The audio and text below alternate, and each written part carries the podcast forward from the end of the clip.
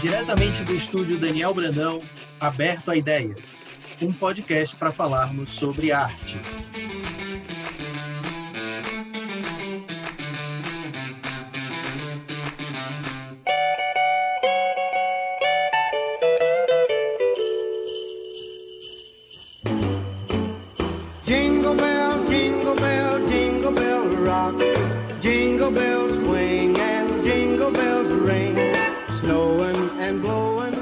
Gente, sejam bem-vindas e bem-vindos, dessa vez numa edição extremamente especial, especialíssima, com o Mino e a equipe original do Capitão Rapadura. Meu amigo JJ Marreiro está aqui, meu amigo Geraldo Borges também. Quero agradecer a presença de todo mundo, estou extremamente emocionado, porque são pessoas que eu quero muito bem, são pessoas que eu amo, que fazem parte da minha história, fazem parte da minha vida. Então eu quero agradecer, quero começar agradecendo, pessoal, agradecendo cada um de vocês por terem, terem topado essa ideia maluca minha de juntar todo mundo aqui virtualmente.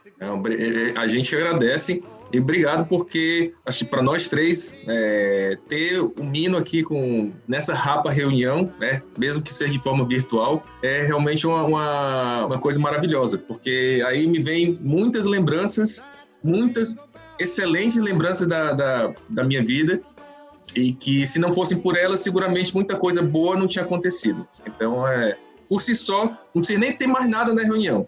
Só isso já já tá valendo. Eu também estou emocionado, igual o Daniel falou, porque é um encontro realmente maravilhoso. A gente podia ter feito isso há mais tempo, né? É verdade, Verdade. Mino. Mas a Então gente agora pode olhar, faremos, faremos sempre. vamos fazer sempre, Mino. A gente pode olhar para frente e fazer sempre. Exatamente. É, eu queria agradecer a, a oportunidade. Não é todo dia que a gente tem essa chance de fazer essa reunião. De ah, muitas vezes para gente, por conta da correria, às vezes você está tão imerso na questão da produção que você não tem um tempinho para curtir a sua própria produção ou, ou outras produções e pensar e refletir um pouco sobre o que é essa produção, sobre o que está ligado, as outras coisas que estão ligadas à arte sequencial e aos quadrinhos, e poder conversar com mestres que me ensinam tanto, me ensinaram tanto, e é, é- é- é sempre uma, uma boa oportunidade. É mais coisa que a gente vai aprendendo. Maravilha, Jota. Rapaz, além de você ser genial, você fala bem demais. Ave Maria. você deveria estar apresentando isso aqui. Bem, bem, gente, a minha ideia é apresentar assim para uma nova geração um pouco da nossa história juntos, né? E muito da carreira do Mino, tá? E aí eu acho que essas duas coisas têm uma hora que se entrelaçam e aí a gente apresenta para as pessoas um pouco dessa história, né? Então tenho aqui uma, um roteirinho que eu gostaria de, de propor, mas a gente vai aqui bater um papo informal mesmo e para onde a conversa, a prosa levar, a gente vai junto. Gostaria de começar do início, Mino. É, você é muito conhecido como, como cartunista, é, como quadrinista, como pintor, né? Mas a gente vai focar um pouco mais aqui nos quadrinhos, que foi a, a, a, a mídia que nos uniu. Eu queria saber como os quadrinhos entraram na sua vida, Mino? Quais quadrinhos marcaram a sua vida lá no início? Foram tantos, Daniel. Eu acho que começou com aquele Reco-Reco, Azeitona e Bolão. Eram, era numa revista chamada Cezinho, uma revista antiga. Foi um dos, acho que foi um dos primeiros quadrinhos que eu tive é, contato. E, por sinal, eram quadrinhos nacionais, né? Isso, Com de um cearense. O cearense, Do inclusive. Cearense, Luiz Sá. Exato. Luiz Sá. E aí me veio a lembrança agora do Reco-Reco, Azeitona e Bolão. Mas a, eu fui mais marcado pelos quadrinhos americanos, né? Pelos cowboys, pelo Mickey, principalmente o Mickey. E sempre acompanhava aquela vontade de ter um personagem, sabe? Mas eu diversifiquei muito, eu fazia uma coisa, fazia outra, questão de sobrevivência e aprendizado, eu tive que sair de uma coisa para outra, sempre migrando. Mas, Mino, a assim, em, em que, em que época, em que, assim, mais ou menos em que idade você pensou assim, puxa, eu um dia vou trabalhar também com, com história em quadrinhos igual, e, e fazer a minha história em quadrinhos igual a essas que, que eu tô lendo agora. Que, em que idade mais ou menos deu esse ligou essa chave? Geraldo, Mais ou não menos. sei não. Eu sei que os meus, meus amigos do colégio diziam que isso devia ter entre 7 anos e 10 anos. Ah, que eu fazia história em quadrinho no, no- na classe. que parece que tro- vendia, trocava por merenda, uma coisa assim. E era um, um, umas coisas bem simples de cowboy, um cowboy correndo atrás de um trem, aquele cavalinho, aquele cavaleiro, Que massa. assim. E eu fui muito, Geraldo, eu fui muito incentivado pela minha irmã, porque ela, ela não entendia nada de pedagogia, e a sorte foi essa, porque na época corria um, um boato governamental de que quadrinhos prejudicava a leitura. Era, quadrinhos gerava preguiça mental, era o que eles diziam. Isso era uma espécie de um complô da política daquela época, porque parece que o quadrinhos representava assim, uma certa, um certo perigo para essas pessoas, né? O poder. E aí era proibido é, no colégio ter história em quadrinhos. Mas a minha irmã, toda vez que ia para a rua, ela comprava quadrinhos para mim. Então eu tinha Pernalonga, tinha o Popeye, né? tinha Tarzan. Tudo quanto é revista em quadrinhos ela trazia para mim. E eu fui então incentivado por ela, porque eu, de repente eu tinha, vivi um, a, minha, a minha infância e pré-adolescência foi essencialmente quadrinho. Só quadrinho. Tudo aqueles quadrinhos antigos, que é Capitão Marvel, que era um dos que eu gostava mais, Capitão Marvel. Fantasma. Só depois aqui, depois de, de faculdade e tudo, foi que eu comecei a conhecer o Schultz, o Charlie Brown, né? Os quadrinhos mais recentes. Mas a minha, a minha infância e pré-adolescência foi toda quadrinhizada, como se diz. Estou me lembrando disso agora, inclusive. Que maravilha, Mino. Eu acho, acho até que o Jota vai lembrar melhor, mas eu me lembro de você falar de maneira muito emocionada pra gente de um quadrinho de faroeste é, específico. Se eu não me engano, Bill. Pecos Bill. Pecos Bill. Bill. Olha, foi uma- a, maior, a melhor história em quadrinho. Eu acho, eu tenho essa coleção ainda e está à disposição de vocês, se vocês quiserem, que é uma, é uma revista fantástica, fantástica. Aquela assim, ela povoou a minha, a minha adolescência. Os meus amigos do colégio compartilhavam o, o- era, era semanal ou era quinzenal. Os desenhos espetáculo, vocês iriam adorar. Depois eu soube que nem era produção americana. Parece que eram os desenhistas italianos que fizeram a melhor história do oeste americano foi feita por ele, para esse, pra esse filme. Ele, ele não usava revólver, ele tinha. Ele era o rei do laço, ele era baseado numa lei do Texas, que era um cowboy que andava quando tinha um furacão, eles viam ele do cavalo dele correndo nas nuvens. É uma lenda. Foi criado por coiotes, numa caravana que ele caiu criança, quase parecido com Romulo e Remo. E ele foi criado dentro de Scott. Ele é chamado Rei da Pradaria. Os animais obedeciam a ele. Ele tinha um olhar, uma personalidade hipnótica, que ele, quando ele enfrentava um vilão, um bandido, ele mandava ele passar a arma, o vilão passava a arma para ele. Tinha uma voz. Então era um, é muito componente misterioso. 40 ou foram 42 edições, 42 edições. Mas ah, vocês nunca, vocês nunca viram, não, né? Não, não, não me lembro agora. Mas de qualquer maneira, eu tenho, a, eu tenho a, a- a coleção aqui, toda completa. Essa, essa edição eu emprestei duas vezes. Duas vezes eu praticamente perdi essa edição. Porque Não empreste, menino, não empreste. e aí ninguém devolve, né? Mas aí eu fui atrás. A minha, a minha aventura no- nessa do- da história do Pex Bill foi resgatar a minha coleção duas vezes. aí finalmente eu trouxe, ela tá aqui. Ah, que bom. Olha, uma coisa que, que na história do Mino acho que tem a ver com a minha e com a do Geraldo também, talvez até um pouco mais que a do Jota, é que o Mino academicamente se aventurou pelo direito. E eu também me aventurei pelo direito por um tempo, o Geraldo por engenharia civil. É, Seu pai é advogado, né? o- o- meu pai é advogado, exatamente. E aí eu queria saber isso, Mina, assim, quando você escolheu direito, você já queria, no, no fundo lá do peito, né, querer ser, já queria ser cartunista? Ou você ainda estava em dúvida, achava que cartunista não, não era uma profissão, e aí você ia seguir como advogado? Como é que isso se Daniel, deu? Essa escolha É profissional? engraçado que eu, essa história é complicada, porque eu não sabia nem, praticamente assim, eu acompanhava os cartoons, os cartoons mais tradicionais, que eram da revista Cruzeiro.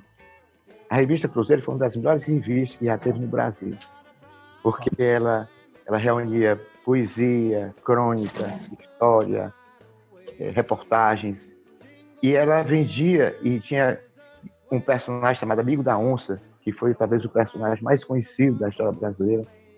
Ela vendia 700 mil exemplares em 1950, quando o Brasil parece tinha só 50 milhões de, de, de habitantes. Ela vendia 700 mil exemplares. Ela é vendida até na Argentina. Diz que esse recorde de 700 mil, posso estar desatualizado, mas me disseram que só quem chegou perto disso foi a Veja no tempo do impeachment do Collor. Mas eu não sei se a tiragem da Veja hoje já encostou na do Cruzeiro. Mas ela, ela lançou os grandes poetas brasileiros, Manuel Bandeira, Vinícius é, Drummond de Andrade, Raquel de Queiroz, todas são pessoas que foram lançadas pela revista Cruzeiro. Era uma revista cultural, ela era híbrida.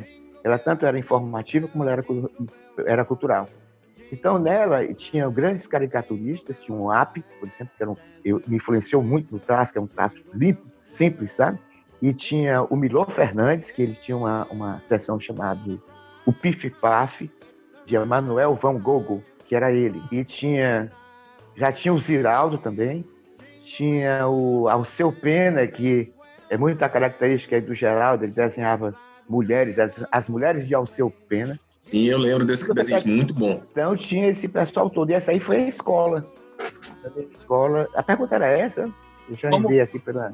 Não, você está indo. Já deu uma voz então, aí já. Então aí você, você começou ah, a se influenciar ah, por cartão aí, né? Mas Isso, que ele era. levou para o direito? Aí é o seguinte, porque eu tinha que fazer uma faculdade, como eu, eu sempre digo isso, papai tinha vontade de ter um filho formado, principalmente a advocacia, porque ele tinha sido rábula o Rábula era o, o, advogado do tempo que não existia faculdade.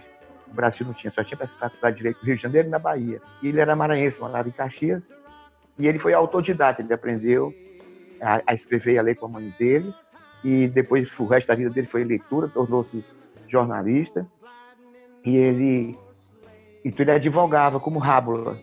Então o sonho dele era, era ter um filho formado, e evidentemente seria um filho ah, no ramo do direito, né? Mas o que aconteceu? Ele, eu assistia filme com ele na televisão, típica televisão da preto e branco, sobre os grandes, aquele Vento Será Tua Herança, que é um, são filmes de, de tribunal americano, que é muito charmoso, né? O, dá gosto de ter um advogado do, dos Estados Unidos, né? O meritíssimo não é diferente daqui, essas coisas. E aí eu me empolgava com ele também, nessa parte de criminal. E aí, quando eu terminei o, o, o, científico, eu fiquei sem saber o que fizesse. Aí um amigo meu, o, o Aziz Gerizati, ele disse, Mino, Hermínio, né, que ele chama Hermínio, rapaz, tu tem que fazer vestibular esse ano, porque no próximo vai entrar matemática. Até aquele dia, a matemática entrava com peso mínimo, acho que tirasse um, passava. E aí eu fui, me inscrevi na faculdade e foi uma das coisas mais bacanas que eu vi na minha vida, porque foi lá que foi a minha escola de arte, foi lá na, na, no, no, direito. No terceiro ano eu, eu sabia que não ia ser advogado, mas aí eu terminei, em homenagem ao meu pai, lá no movimento estudantil, isso é interessante, Daniel, porque a, as faculdades, elas se agregavam, sabe? A gente se encontrava com o pessoal da engenharia, com o pessoal da arquitetura, com as outras faculdades, até de medicina, por causa do movimento estudantil, do movimento político estudantil. Então eu tinha que fazer cartazes, as passeatas, tá? E eu conheci pessoas que me falavam de arte que eu não conhecia, por exemplo, que não conhecia pintura universal, Van Gogh, esse pessoal, não conhecia nada. E foi lá que eu comecei a estudar. E eu tive sorte de pegar grandes mestres. Eu tive um professor como Roberto Martins Rodrigues, que me ajudou, ajudou a passar na faculdade, que eu tinha dificuldade na prova oral, eu tinha uma dificuldade. E um dia eu tive que fazer uma prova oral precisando de nove eu estava muito nervoso e comecei a expor o assunto e tudo mais. E ele disse: Hermínio, me diga uma coisa. Você está sabendo o que você tá, Eu sei que você, tá, sei, você sabe o que você quer dizer. Mas faz o seguinte: desenha aí no quadro a sua, a sua aula. Aí eu peguei o giz e fiz as, as quatro situações centrais. Né? Eu acho nesse momento que eu me senti um tradutor de, de, do desenho da coisa. Aí ele disse: quanto é que você está pensando mesmo? Eu digo: nove, pode ir. Né? Quer dizer, a pedagogia daqueles, daqueles professores antigamente era muito importante, não tinha essa perseguição, não tinha essa raiva, não tinha essa autoridade. Né? Eles tinham muita autoridade, mas tinha essa, essa benignidade. E aí eu fui então para. Eu trabalhava na TV Ceará. Veja, olha como o Ceará, como a nossa terra, é uma terra maravilhosa. A nossa geração, principalmente, porque só existia uma televisão, que era a TV Ceará, e um dia eu estava desenhando uma parede, um, pintando o um muro lá na Imaculada, do Colégio da Imaculada, por causa era o centenário de Imaculada Conceição. E minha irmã era ex-aluna, apaixonada pelo colégio dela, me levou para fazer esse desenho, que era o próprio colégio na parede, lá onde estava inaugurada uma piscina. Um, coisa que eu nunca tinha feito na minha vida.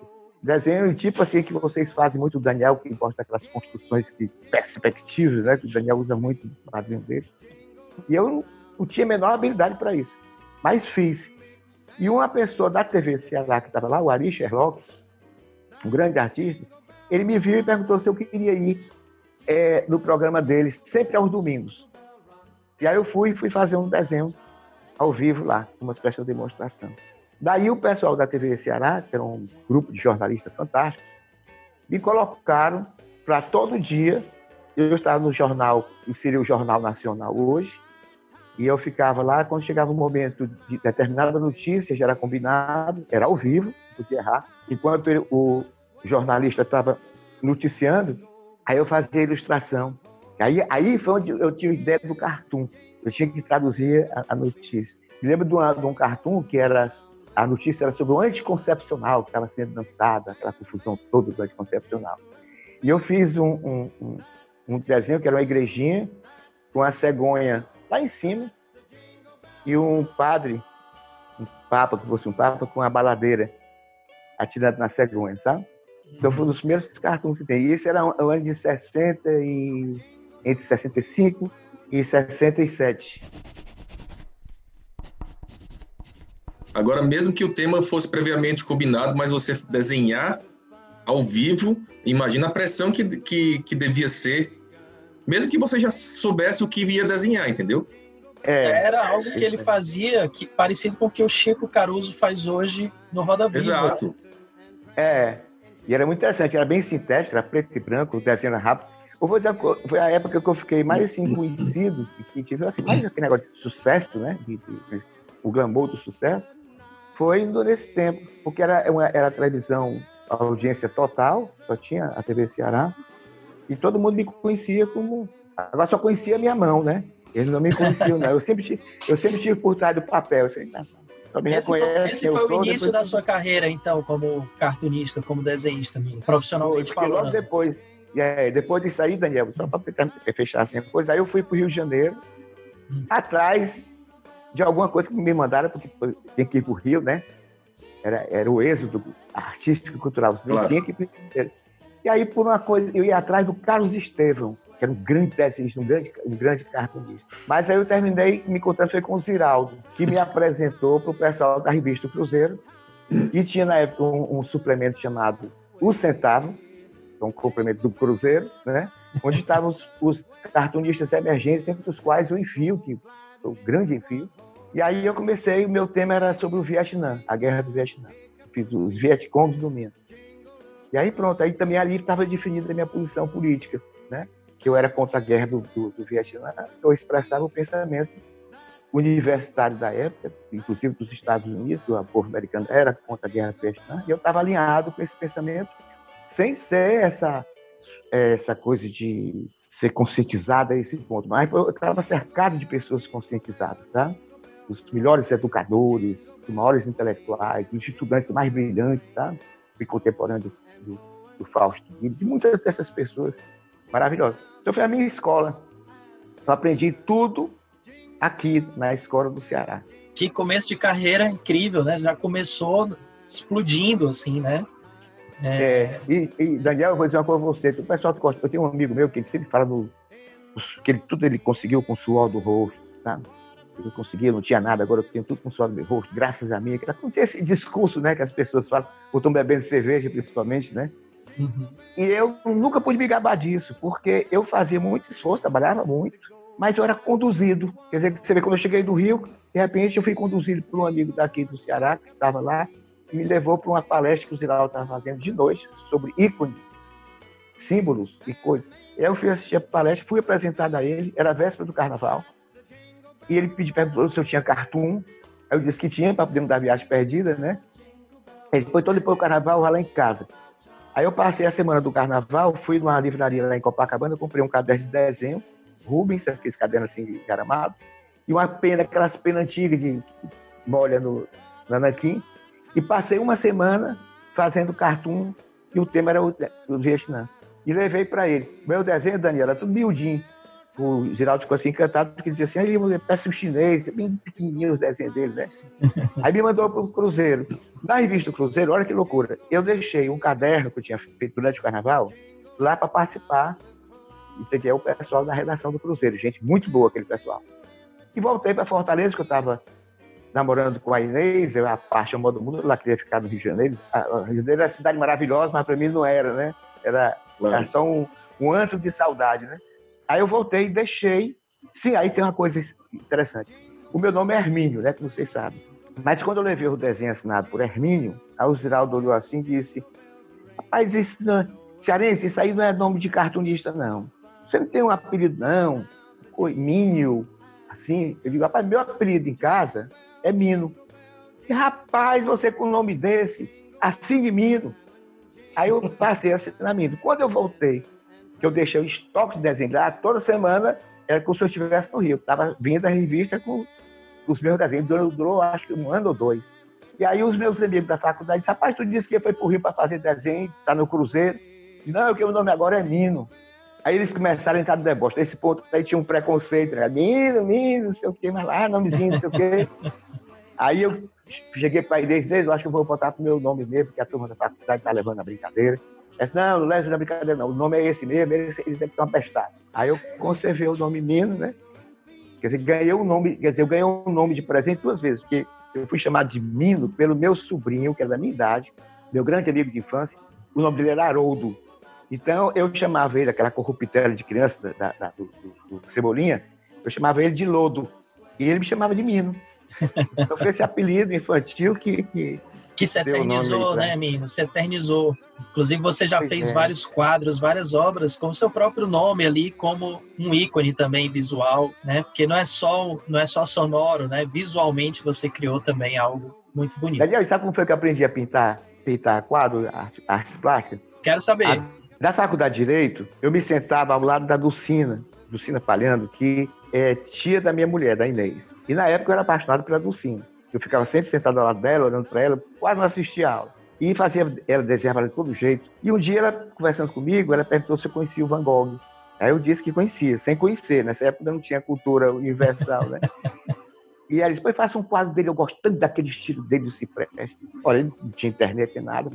Mas por sorte, a editora Abril estava lançando Os Mestres da Pintura. E aí eu peguei o Van Gogh, aí peguei o, um quadro do, do, Van Gogh, que era o Cipreste, quanto possível. Fui na, no centro da cidade, no Epitácio, que vendia tinta, tinta óleo. Sim, sim. Sem um tostão no bolso, porque naquele tempo não tinha um tostão, é parecido com hoje, mais ou menos. Mas aí a Carlita, que era uma mocinha que atendia no balcão, ela tinha uma ela tinha uma simpatia comigo, porque ela via em mim o artista assim, que ela projetava. Ela, era de uma balconista de uma loja de pintura, eu acho que ela identificou. E deixava afiado. E aí eu levei o, as primeiras tintas para cá e comecei a olhar para o Van Gogh, aí comecei a ver os pigmentos, como é que ele fazia, e copiei. Foi um quadro que eu mesmo me assustei por ter feito. E aí eu entrei na parte da pintura, porque aprendi com o mestre copiando. Eu digo muitas pessoas, copiar é um aprendizado, né? O modo que você copia a natureza, como você copia coisa, né? Sem dúvida, sem dúvida. Que legal, menino, que legal. Mas o bom desse papo é isso. A gente, aqui a gente está para é, renascer lembranças boas, menino. É. E, é. Com, essa, e com essa pandemia, eu, eu entrei muito assim. Eu acho que vai acontecer isso com vocês também, né? A gente entra muito na gente para dar solidão por causa do isolamento, é. né? Há um crescimento interior muito forte, né? Até doloroso um pouco, porque tem coisas que você já tinha esquecido, de repente você se lembra de amigos lá da onde de episódios fantásticos, aí bate a saudade que dói também. Com você certeza. não pode recuperar, né? Você se sente ingrato com certos amigos que ficaram para trás que você foi. Então, é, o WhatsApp nunca usei tanto. Viu, Mino? Uma coisa que eu acho que essa pandemia vem mostrando é que, ao contrário de muita gente que pensa que arte é uma coisa menor, é uma coisa que não é tão importante, é uma coisa supérflua, vamos assim dizer. Não estou dizendo que, que não tem as coisas essenciais, financeiramente falando, e as coisas supérfluas. Mas a pandemia vem mostrando que a arte tem sido cada vez mais importante, porque as pessoas, para passar esse tempo difícil, têm recorrido cada vez mais à arte, à música, às artes plásticas, aos quadrinhos, à literatura. Né? Se não fosse a arte, eu não sei como é que, como é que as pessoas estariam hoje. Tá tudo doido. Sem dúvida. Tinha eu quero- mesmo. Quero levantar uma lembrança boa aqui, uma lembrança importante para todos nós, porque sem, sem esse fato, talvez a gente não tivesse criado a Rapa Equipe, que foi a lembrança da criação do Capitão Rapadura, Mino, né? Que, A lembrança. pelo que sei, foi em 73, é isso? E eu queria que você contasse pra gente Isso. como é que você criou esse personagem. Você lembra desse dia, Mino? Daniel, me lembro pelo seguinte, eu vinha desenhando do Capitão Rapadura, eu não sei como é que o nome do Capitão Rapadura chegou. Eu não sei explicar. Eu sei que de repente era Capitão Rapadura. E o traço, eu, a hora ele era infantil, a hora ele era um adulto. A primeira aventura do Capitão, do Capitão Rapadura é uma aventura bem. A origem dele era assim, bem adulta, não era infantil, nem quando era adulto, um negócio assim, com as coisas do regionalismo, essas brincadeiras, né? Mas aí eu ficava, eu não conseguia, eu ficava todo tempo nos intervalos do meu trabalho, eu sempre desenhava um, ia atrás dele, mas nunca encontrava o traço ideal. Um dia, aí você que vai me dizer a data, eu estava no telefone e quando estava rabiscando, aí surgiu o capitão como ele é mais ou menos hoje. E aí eu fiquei empolgado, digo, achei, encontrei, né? Eu não sei se foi nesse mesmo dia, na mesma semana, no mesmo mês, que eu fui convidado para ir para a casa do Ricardo da Beth. Aí lá quem eu encontro? Daniel Brandão. Quando nós conversamos, eu vi, sabia que você era desenhista, e eu falei, eu acho que eu falei do Capitão Rapadura, eu acho que deve ter mostrado uma coisa assim. Foi nesse momento nós marcamos um encontro, um mês depois, parece que era março e abril, uma coisa assim. Um Isso mês mesmo. depois, nós nos encontramos. Então foi graças a esse encontro com você, e depois com o Geraldo, com o, J, o JJ e o Valdir Júnior também, né? Que nós formamos essa rapa aqui e que foi possível, é, como é que diz, viabilizar o Capitão Rapadura. Outra coisa importante, Mino, é que fazia muito pouco tempo que eu tinha conhecido o Daniel. Muitíssimo pouco tempo. E eu acho que o, o Daniel já conhecia o Jota de outra, da, da oficina de quadrinhos, mas eu não, não conhecia os dois. Então fazia muito pouco tempo. Você comentou essa questão de ser guiado. Acho que o universo, na verdade, você estava em sintonia com o É. universo e a coisa foi conspirando para que a- acontecesse da forma mais natural possível. Mágica, né? Foi mágica. Mágica, exato. O nosso encontro foi mágico. Eu, eu, Foi em eu- 96, Mino. 96. Foi 96. 96, né, Daniel? Isso, 96. E você criou em 73, né? Eu acho muito curioso que um personagem que você criou em 73, é, segundo suas palavras, tomou a forma assim mais definitiva em 96. É, então são muitos anos depurando um personagem, né? Pensando nele, criando versões dele, né? Até você, como artista, olhar e dizer, ah, é isso. Eu acho isso um exemplo legal de frisar, porque especialmente quando a gente vê jovens criando personagens, eles são muito ansiosos às vezes, né, para chegar em resultados definitivos. Você vê que a gente não tem muito controle sobre isso, né, Mino? Pode vir É, definitivo, mas pode demorar também, né? A gente não tem muito controle. teve, Concorda? teve que nascer, teve que nascer a Liz, né? É que isso, é isso aí. Então, Tem realmente, que assim, lembrando também dessa data, né? Eu acho, queria deixar aqui marcado, eu acho que foi a armação, Mino, esse nosso encontro. Foi a armação da Beth, da minha sogra. Eu acho que Ah, foi deve ideia dela. Eu acho deve que foi ideia dela, né? Ou do seu Ricardo, né? Nunca saberemos, porque eles não assumem. Eles não É. assumem. Ali é uma simbiose, ali não dá para separar, não. Não dá, não dá. E aí eles me convidaram para esse jantar sabendo que você iria, né? E a ideia deles era nos apresentar realmente. O que eles não sabiam é que você tinha chegado no visual do Capitão No Rapadura dia com, a- com aquela descoberta. com Foi no aquela dia da descoberta. descoberta. Essa é a grande coincidência realmente, né? Outra coisa, só pra, já falou o Ricardo da Beth, o Ricardo, o Ricardo é muito modesto, né? Tu sabe como é. O Ricardo não, É, não admite que você elogie, que ele diz, não, não, não, né? Que eu vou elogio. Mas o Ricardo foi, apesar da idade, ele foi um mestre que eu tive. Que eu conhecia a, a, a programação visual e trabalhei com Simba, na época que fiz a, a série do Canal 10, tudo, porque eu conheci o Ricardo. E o meu, e o meu, e o meu encontro com o Ricardo foi engraçado, num prédio aí, na beira-mar, num corredor, eu ia para um, um endereço e ele provavelmente ia para outro endereço. E nós, nós passamos pelo outro. Quando eu cheguei lá na frente, deu vontade de olhar para trás. E ele também olhou para trás. Aí nos aproximamos, e aí disse, rapaz, acho que eu ali vi algum lugar. Eu também acho que ele conhece, ouviu aquele jeitão dele. Ficamos amigos daí. Veja como são os encontros, né? Então, realmente, a vida é mágica. E outra coisa, Daniel, a gente tem que... A gente aprende uma coisa, chama-se processo de conscientização. Então, Helder Câmara falava muito desse negócio lá. Ele falava muito em francês, lá, conscientização. Todas as palestras dele. Que é uma coisa interessante, conscientização. É você tomar consciência de uma coisa que você é, que você faz, que já vinha fazendo, mas você não percebia a grandeza. Quando você percebe a grandeza das coisas, você se conscientizou. E quando você se conscientiza, é o poder, aquela coisa da, do, do, poder que todo mundo, do super-herói, a conscientização. Então, quando eu olho para trás, para o nosso encontro, para o nosso conhecimento, meu e seu, do Geraldo, do JJ, o meu histórico com o Ricardo e com os meus amigos, com todos os encontros da vida, a conscientização é o seguinte: foi, um, um, um, foi tudo muito bem arquitetado, sem invadir a liberdade de ninguém, o destino se cumprindo que isso é uma coisa que é difícil a pessoa compreender em Deus, porque acha que se Deus sabe de tudo, então tudo é fatalismo, né? Porque já estava determinado. Não é. Isso é que é o, o, grande mistério da, da, da, divindade, o grande poder de Deus, é que ele, respeitando a liberdade, ele promove os grandes encontros, promove as grandes ideias, né? Faz a criação do mundo, que é o, o, o Espírito Santo, como a Igreja Católica chama, né? Que os, os apóstolos tiveram que mostrar para a humanidade que existe um Espírito Santo ainda criando, ainda renovando a face da Terra. E nós fazemos parte desse projeto. E os pontos se ligam, né, Mino? Os pontos se ligam. Os pontos se ligam. Quem que junta os Beatles? Se você, se você não tivesse criado o Capitão Rapadura em 73, não tivesse conhecido o seu Ricardo num corredor de um prédio comercial, não tivesse virado sócio dele, né? Eu tive o privilégio de ver uma, uma relíquia, uma coisa histórica, que era uma página cultural que você, o seu Ricardo e a dona Beth, a minha sogra, que era que é jornalista, escrevia, se eu não me engano, na Tribuna do Ceará, de, com era.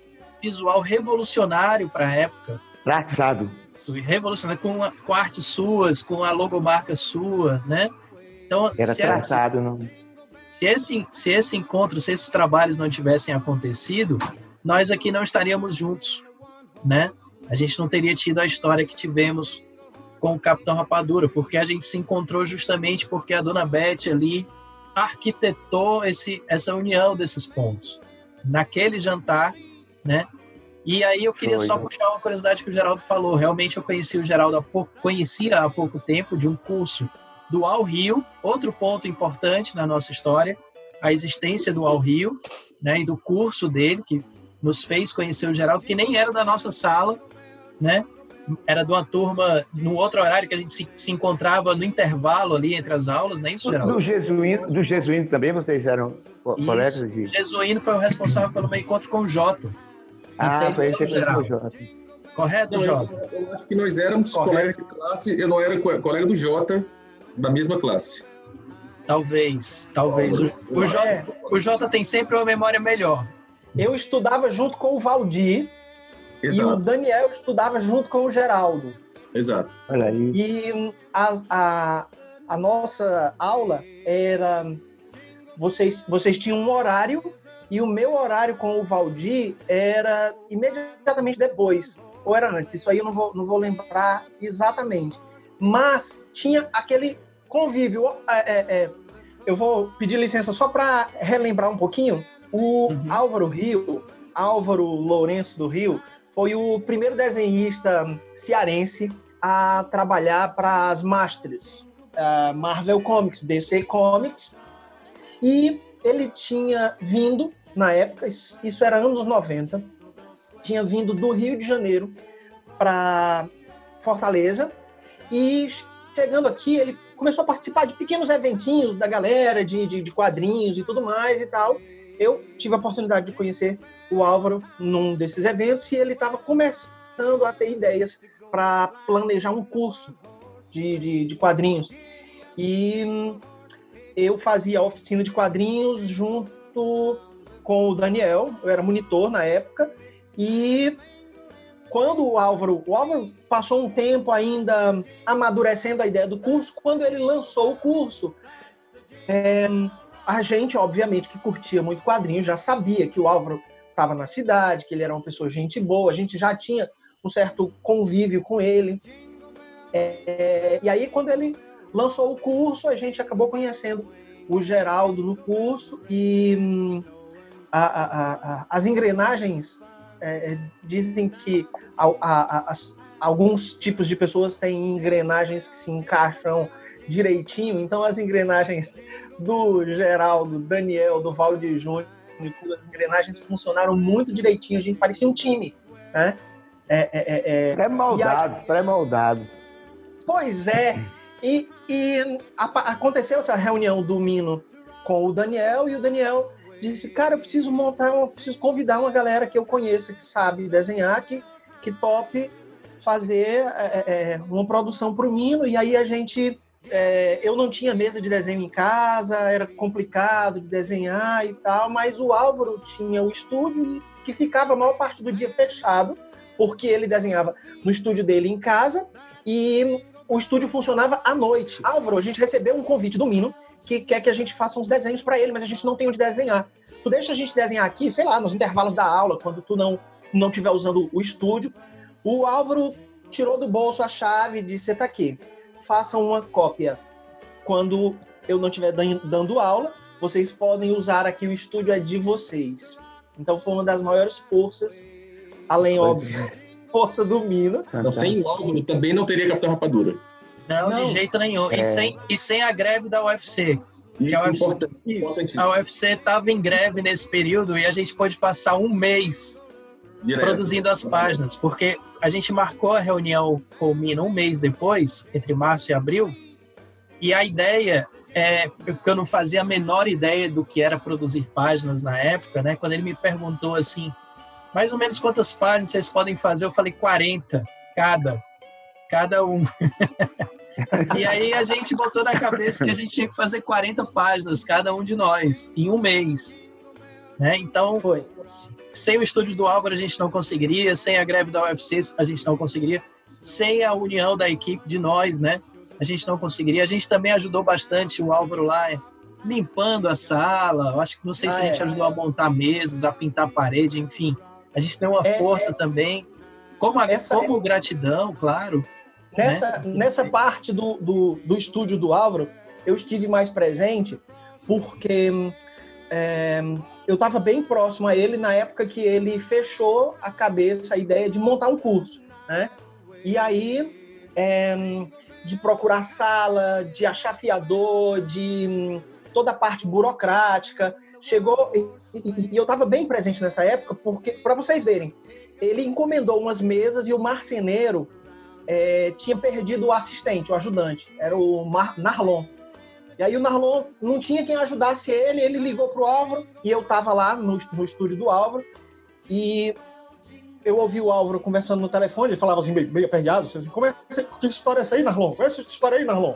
Tu não vai entregar, rapaz? Aí eu disse, o que foi, Álvaro? O cara aqui tá dizendo que não vai entregar não, mesmo não, cara. Eu disse, vixe, rapaz. Por que, que ele não vai entregar, Álvaro? Eu tenho que perder um assistente, um ajudante, preciso de um ajudante lá e tal, não sei o que. Rapaz, eu diga para ele que eu vou lá ajudar ele a fazer as mesas. Cara, eu não sabia nada de marcenaria. Eu passei três dias dentro da marcenaria, ajudando o cara a cortar, refilar, raspar e tal, não sei o quê, para o Narlon entregar pro Álvaro a, a, as mesas na data correta para a escola poder abrir. E aí, teve um é. dia que ele disse assim: Mas, Jota, tô precisando pintar lá. Tu me ajuda lá? Vamos lá, vamos pintar a sala. Então, ajudei a pintar, ajudei a varrer o chão. Era, teve um dia muito engraçado, foi quando eu descobri que o Álvaro era fã do Belchior, que a gente tava pintando, né?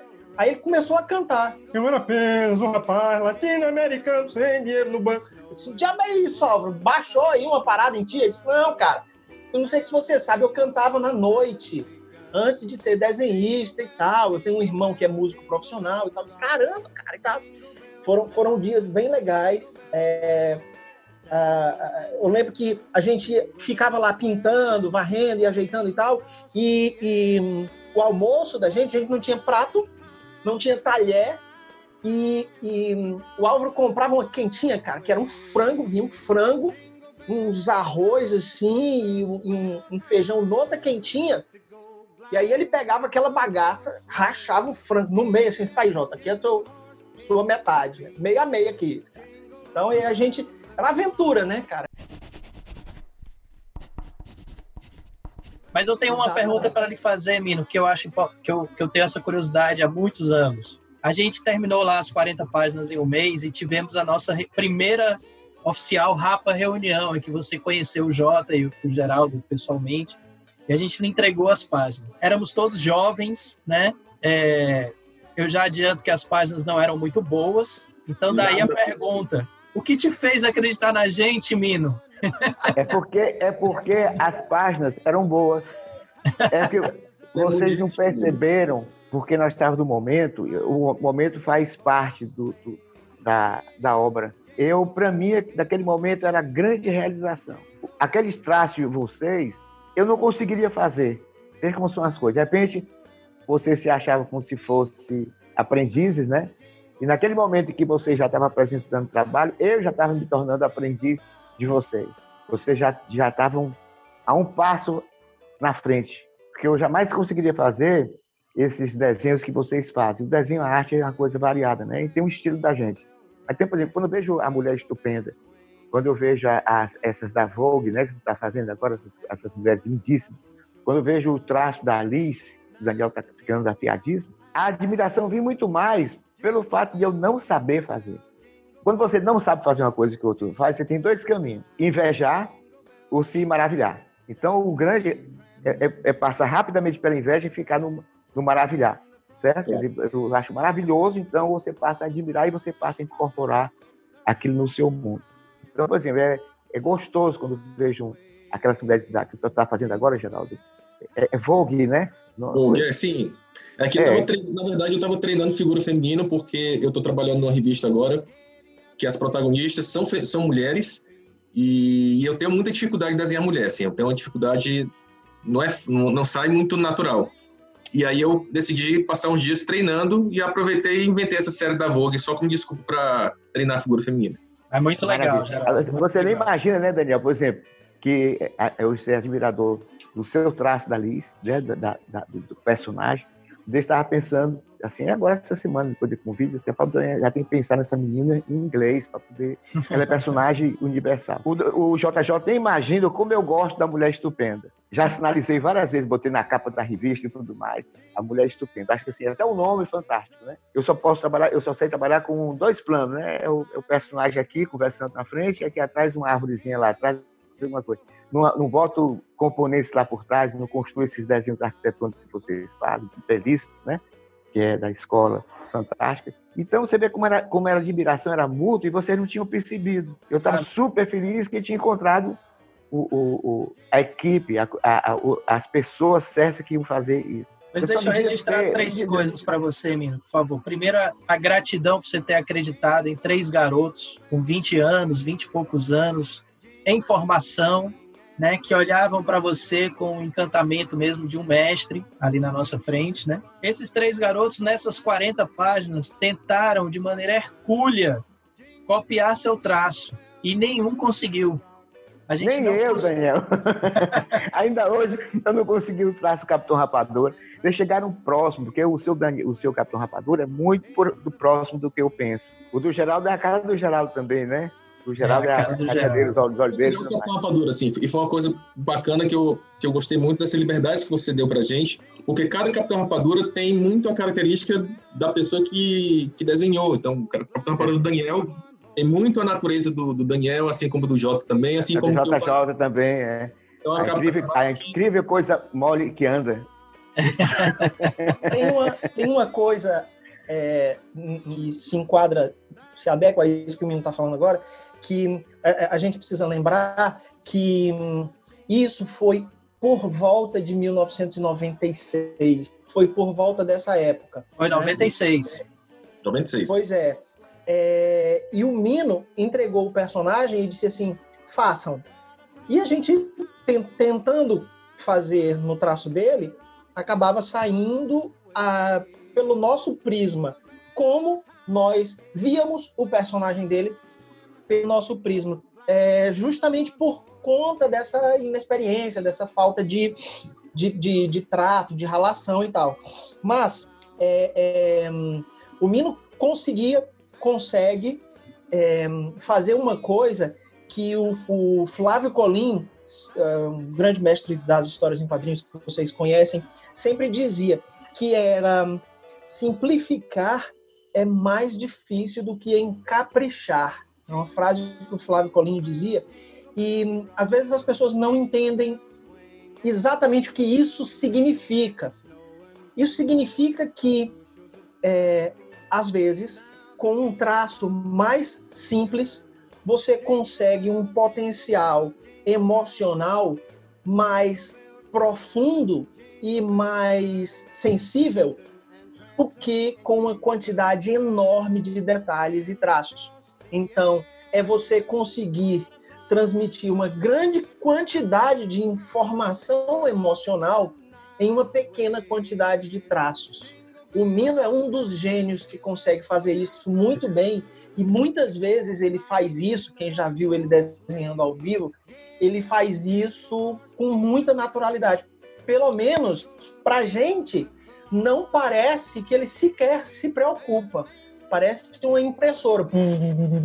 E aí pá, sai lá aquele, aquela arte com aquele traço absolutamente simples e um significado totalmente é. profundo. Só agregar um ponto importante também sobre a, o nosso encontro com o Mino, é que o, o Mino, a, além da gente, nós sermos artistas em formação, mas o Mino era uma pessoa extremamente, como até hoje é, extremamente conhecida no Ceará. Conhecida, por exemplo, pelos meus pais, ah, pelos conhecidos dos meus pais, por todo mundo conhecia o Mino. Então, quando surgiu a oportunidade de ter uma reunião com o Mino e de uh, participar de um personagem criado pelo Mino, a, a, nossa cabeça, uh, assim, praticamente uma coisa que, para mim, acredito para o Daniel e para o Jota também, parecia praticamente impossível, que a gente tinha que acreditar, assim, crer que ia ter que tomar algum rumo na, na vida que não fosse os quadrinhos, de repente surgiu uma luz, ah, puxa,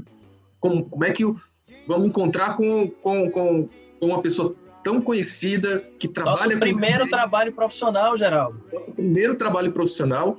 Então, e desde aí foi que surgiu a, aquela, aquela chama, aquela estrela.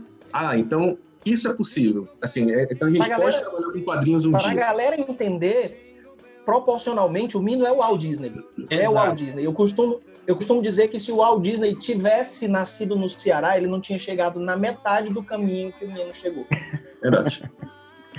Se ele tivesse nascido no, no, no, Ceará, ele iria querer trabalhar com o Capitão Rapadura. Com certeza. Provavelmente. É, tem um detalhe importante, só para é, ilustrar, a gente falou das 40 páginas por mês para cada um. É, assim, só para deixar claro, profissionalmente falando, é normal um desenhista fazer entre uma até duas páginas por dia. Isso é a média regular. Isso de desenho e arte final.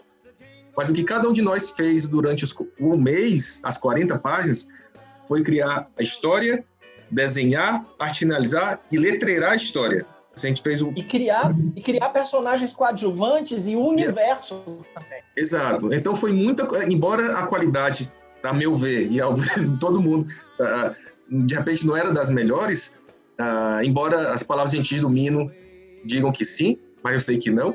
É, mas mesmo assim, 40 páginas é muita coisa, entendeu? Mesmo é, com. É. A gente não tinha noção, né, Geraldo, naquela época. Não, de jeito nenhum. Não sei como é que você se. Aquela frase, não páginas. sabia que era impossível, né? Fui lá e descobri que era impossível. Exato. É. Exato. Mino, a gente fez, a partir daí a gente fez muita coisa juntos, né? A gente fez, ah, se eu não me engano, 15 exemplares ou 16 exemplares da revista do Capitão, distribuída pela Laô nas bancas. Fizemos jornalzinhos, fizemos tiras, trabalhos institucionais. Mas eu confesso que eu tenho um carinho muito especial, na realidade, pelas Rapa Reuniões, né? Que é o que a gente está fazendo aqui, virtualmente, né? Por isso que eu estou tão feliz, tão emocionado. E aí eu queria saber de vocês o que vocês lembram desses momentos, né? Algum caos especial, vocês poderiam contar para mim? Essa é para os três aí, para o Mino, Geraldo e Jó. Tem um que me veio à mente agora, que, que assim, surgiu de uma rapa reunião, tá? Não, mas não- foi fora da, na verdade, da reunião. É que, na verdade, o Mino tinha nos dado a incumbência de fazer uma palestra no. Acho que no Ari de Sá, não me lembro agora. E foi- Farias Brito. Tá? No Farias, Farias Brito. Brito. No Farias Brito. E fomos eu e o Daniel fazer essa palestra, né? E aí, criança, etc. Tal. Foi, foi bem divertida a palestra, inclusive, né? E aí eu lembro que na volta a gente estava com um punhado de revistas do Capitão Rapadura para guardar no carro, mas era muita coisa. A gente estava com pasta, revista, um montão de coisa. E a gente se certificou que estava tudo ok, etc. Tal. Quando, Dan- quando entramos no carro e o Daniel deu a partida no carro, de repente, atrás, no vidro de trás, um monte de revista do Capitão Rapadura voando no ar. O que está E, acontecendo? Geraldo, e as pessoas assim, ó, querendo avisar, e eu achava que eram as pessoas dando tchau, dava tchau para elas, assim, achando, pensando assim, foi um sucesso, eles Claro. amaram. É. Mas eles estavam avisando que a gente tinha esquecido em cima do carro as revistas e, o- e as A gente estavam tudo voando. O Jota tava também. Tava, não, acho que tava só nós dois, não? Não lembro É? agora. Não, acho que nesse dia foram, foram vocês. Nesse dia pediram pra mim desenhar Pokébola. Isso, isso, foi esse dia. É, Exato. eu, eu lembro do dia seguinte, vocês contando o desespero. Cara, tinha menino lá pedindo pra gente desenhar um negócio chamado Pokémon. O que é um Pokémon, pelo amor de Deus? Eu não sabia o que era Pokémon, cara. Eu achava que ia só desenhar Capitão Rapadura, eles ficaram pedindo Pokémon lá. Mas foi divertido, foi É. marcante. Foi. Eu me lembro da história do Geraldo, mas eu acho que foi depois. Eu, eu, eu pedi ao Geraldo, para poder ter uma fontezinha mais de renda, para ele desenhar algumas meninas, até minha filha que ele fez, inclusive, para poder, no- como super-herói, super-heroínas, né? O rosto da. Aí o Daniel fez, bacana, os desenhos maravilhosos. E aí eu telefonei para ele, eu tinha, eu tinha mania de brincar de moção. Na época o moção nem existia ainda, eu acho, no programa dele. Aí eu liguei pro Geraldo e disse, era a sessão da revista. Aí eu disse, por favor, é o senhor Geraldo? Aí ele disse, é, sou eu. Olha, eu sou o grande admirador do teu traço, cara. Eu vi tu fazendo aqueles desenhos maravilhosos. Se você faz de homem também? Ele disse, é, eu, eu posso fazer, né? Eu posso, assim. Começa o nome, meu nome é Wolverine. É porque, eu, sabe, o, Geraldo, eu tenho um corpo muito avantajado, muito forte, musculatura. Eu queria saber como é que você faz o processo. Se eu tenho que pousar nu aí, tem que chegar aí no seu estúdio, como é que eu faço? Não, não, não. Vai mandar um, mandar um retrato. Eu digo, não, não, mas eu acho muito importante, sabe, Geraldo, essa coisa da gente interagir. Porque, por exemplo, como é que você vai saber que os meus bíceps, né, os meus músculos, assim, eles ressaltam, e essas protuberâncias do corpo, ok, Geraldo? Dá pra fazer isso? Aí eu pelo telefone. Aí o Geraldo, não, não.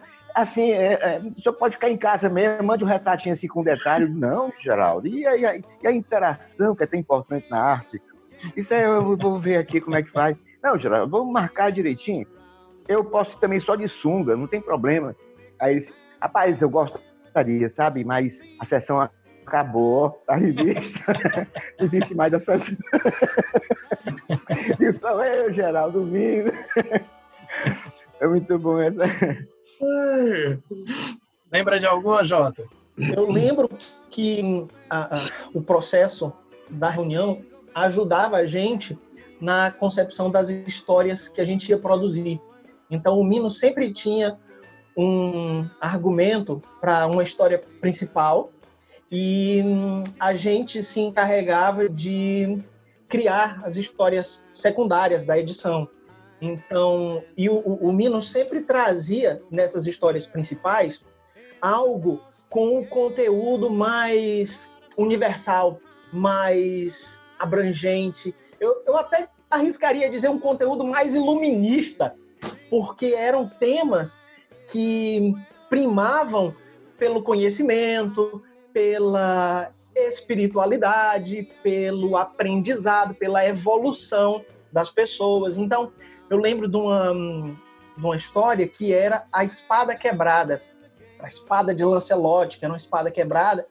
E a gente ficou assim, mas menino, como é que a gente vai fazer uma história de uma espada quebrada? Qual é a importância de fazer uma espada quebrada? E o Mino dizia pra gente, com a, com a simplicidade dele, e aquela profunda, aquele profundo conteúdo que tem nos desenhos dele, disse assim, é porque é uma espada que ela representa o poder mas ela não representa a agressividade, né? Quer dizer, que era uma espada, é, que era a espada do Lancelot, que tinha se quebrado e tal, e que a, a história era fundamentada nisso, né? É, É, o poder sem a agressividade. Então, todo mês a gente tinha um- uma pérola de sabedoria para trabalhar nas aventuras do Capitão Rapadura. E graças a esse tipo de conteúdo, o Capitão Rapadura não ficou só no Ceará, porque a gente fazia, às vezes, de divulgação da revista e a gente mandava para todo lugar. A revista do Capitão Rapadura chegou em Itália, França e Japão, por exemplo, através de pessoas que a gente conhecia em sessões de cartas de revistas e tudo mais. E Agora no Chile também, viu? o Chile também chegou? Chile. Também chegou. Legal. Impressionante, impressionante. É a nossa, é- é a nossa filial, Geraldo Borges. E aí tinha, tinha uma coisa que no começo da revista a, a, a gente se espantou muito, que era a, a seção de cartas. A gente tinha um enderecinho lá de uma caixa postal e tal. E como a revista era mandada para diversos lugares no Brasil, é, é, é, eu me encarregava de mandar, sei lá, a gente fez uma campanha, mais ou menos o que hoje a gente poderia chamar de campanha, é, é, é, de enviar a revista para uma série de, de revistas que publicavam, sei lá, informações, que tinham seção de cartas. Então a revista do Capitão Rapadura acabou indo para a revista Veja, Isto É, Época, Casa Cláudia, Arquitetura e Construção, revista Ana Maria, revista TV, Rádio Fofoca. Todas essas revistas receberam exemplares do Capitão Rapadura e em algum momento alguém entrou em contato com a gente ou publicou o endereço da revista e a nossa sessão de cartas tinha muito mais gente de fora do Ceará do que do Ceará. E o Mino dizia pra gente: Ah, JJ, não se espante com isso, não, porque um, um personagem desse tipo, ele, quanto mais regional ele for, mais universal ele é. Isso era uma das coisas que a gente a- acabou aprendendo e, e- e entendendo né, que o que fazia um, um personagem como o Capitão Rapadura é, gerar identificação nas outras pessoas eram as suas qualidades. Era a bondade, era ah, a cordialidade, o bom mocismo, né? É, até os equívocos que o Capitão Rapadura cometia são equívocos bem humanos e que eu acho que a gente não deve se esquivar dos nossos equívocos, a gente deve encará-los de frente para poder superar.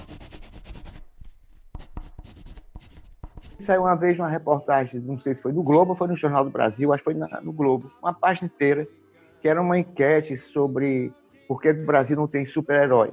Então tem um depoimento de várias pessoas, né? E no final tem o, o- finaliza a reportagem dizendo que o Brasil é mais, até o Jaguar, o cartunista, disse que figurava muito mais os, os vilões, os anti-heróis, do que um herói propriamente dito. Mas a conclusão, que se tinha uma- uma- um caminho para um super-herói brasileiro, era, era o, rapa- o mais próximo era o Capitão Rapadura. Eu nunca tinha entendido como é que essa fizeram uma reportagem tão grande lá, que o teto dessa reportagem foi praticamente o Capitão Rapadura, né? Indica- a indicação de que ele seria o grande personagem. O, o Jota falou sobre o Flávio Colim, que é um grande desenhista brasileiro. Eu queria citar uma frase dele, no qual ele menciona o Capitão Rapadura, que eu achei aqui na internet aqui. Ele fala o seguinte: o brasileiro é um contador de causos. Pega isso e faz em quadrinhos. Deixa Pokémon para japonês. Tem uma, tinha uma revista chamada Capitão Rapadura. Aquilo era um barato. Eu me deliciava. Tudo bem brasileiro. Mas infelizmente os editores não veem isso. né? Então, o, o- o Flávio Colim, ele, ele, ele né, mostrava a, a admiração que ele tinha pelo, pelo Capitão Rapadura. Geraldo, o Flávio Colim, ele em várias entrevistas, ele falou do Capitão Rapadura. Em vários momentos. É, é possível achar mais de um depoimento falando do Esse Capitão Rapadura. Inclusive em cartas pra gente, né, Jota? Inclusive, nas cartas que ele mandava pra gente, ele falava disso. É, justamente porque o Flávio Colim é um dos autores que mais trabalhou os temas da cultura brasileira dentro das histórias em quadrinhos. Até o aspecto do desenho dele tem uma conexão com a linguagem gráfica é, do Brasil.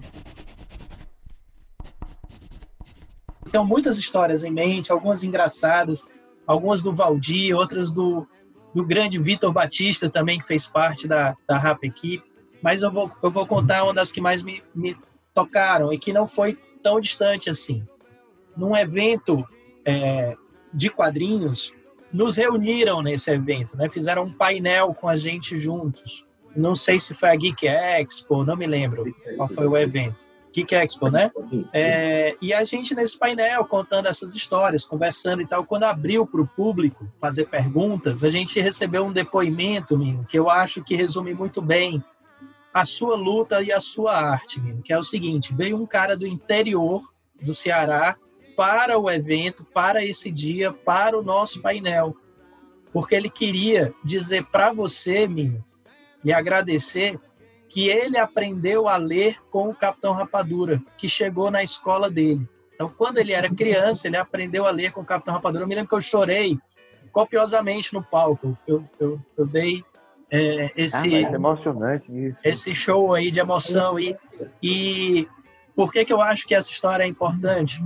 Porque você, desde que nós éramos muito jovens, começando com Capitão Rapadura, muito influenciados por super-heróis, muito influenciados por por Disney, etc., você sempre bateu na tecla da educação. Aquilo que o Jota falou, as, os seus argumentos, as suas histórias mais longas, aquilo que você apresentava para a gente, ó, oh, pessoal, quero que essa seja a história principal da revista, era sempre algo educativo, sempre algo, como o Jota falou muito bem, iluminista, né? Que ultrapassava o, entreten o puro entretenimento. Então, eu acho que foi isso que realmente tocou tanto a gente como várias outras pessoas que a gente não tem controle. Tanto pessoas mais famosas, como Flávio Colim e Júlio Shimamoto, como vários anônimos. Anônimos para a gente, infelizmente, né? mas são pessoas tão importantes quanto para suas famílias e seus próximos. Como esse rapaz que já adulto que veio do interior para fazer esse depoimento para a gente. Eu me senti extremamente emocionado, Mino, porque é, como eu me sinto fazendo parte dessa história, né? Eu nunca imaginei na minha vida que alguma coisa que eu ajudasse a fazer, e aí eu acho que todos nós aqui temos méritos nisso, podia mexer tão profundamente com alguém. Porque a, ajudar alguém a aprender a ler é transformar a vida dessa pessoa. Isso não é pouca coisa, eu acho. Daniel, você não sabe como você foi oportuno nessa. Todos nós aqui hoje. Eu não sabia, na metade dessas histórias, eu, eu, eu, eu imaginava que fosse, mas eu não, não, não parava para pensar nisso. Meu único pensamento era o que a gente tinha feito, assim, apenas o que a gente tinha feito. Meu sonho era o seguinte, vou compartilhar com você. Eu decidi ganhar dinheiro para ficar rico, reunir a equipe, redesenhar as, as, as edições básicas, as mais importantes que nós fizemos, repassando para o traço atual de cada um, que é um traço muito mais rico. E aí, lançar o Capitão Rapadura mesmo no mercado com todo o direito que ele tem. Esse é o sonho que eu vim acalentando. A única coisa que modificou nesse sonho é que eu não vou esperar ficar rico. Eu decidi fazer um projeto em que eu vou apresentar para os meus amigos empresários, baseado exatamente, e até o governador e o, e o, e o Roberto Cláudio, o prefeito, vai receber essa proposta, financiar a equipe, somos nós, para poder a gente realizar esse trabalho, sabe? Porque é, tem o outro lado que é a questão da, da educação. É isso que eu acho oportuno que você falou. Ele vai direcionado para as escolas, vai atrás de um milhão de estudantes aqui no Ceará. O projeto é muito, é muito arrojado, mas eu acho que é o que dá certo é quando você tem a ousadia de fazer. Claro. E eu estava muito acanhado de falar com vocês. Eu falei com o Geraldo Bosch um dia desse. O Geraldo se pontificou a fazer uma, uma, uma coisa e eu me acanhei, porque eu sempre, eu me encontrei com o Luiz Carlos Souza e o Luiz Carlos sempre queria é, fazer uma coisa, me dê aqui que eu faço. Eu digo, mas como é que eu vou lhe pagar isso? Não, não precisa pagar. E eu tenho um certo pudor nisso, porque se a pessoa não, se eu não posso pagar a pessoa, como é que eu vou contratar, tá entendendo? Isso me atrapalhou um pouco. Mas Cristo era movido para o ideal. Agora, eu estou na fase em que o ideal vai permanecer no lugar, mas vai ter um ideal ainda, é assim, para complementar, que é viabilizar financeiramente. Por que não?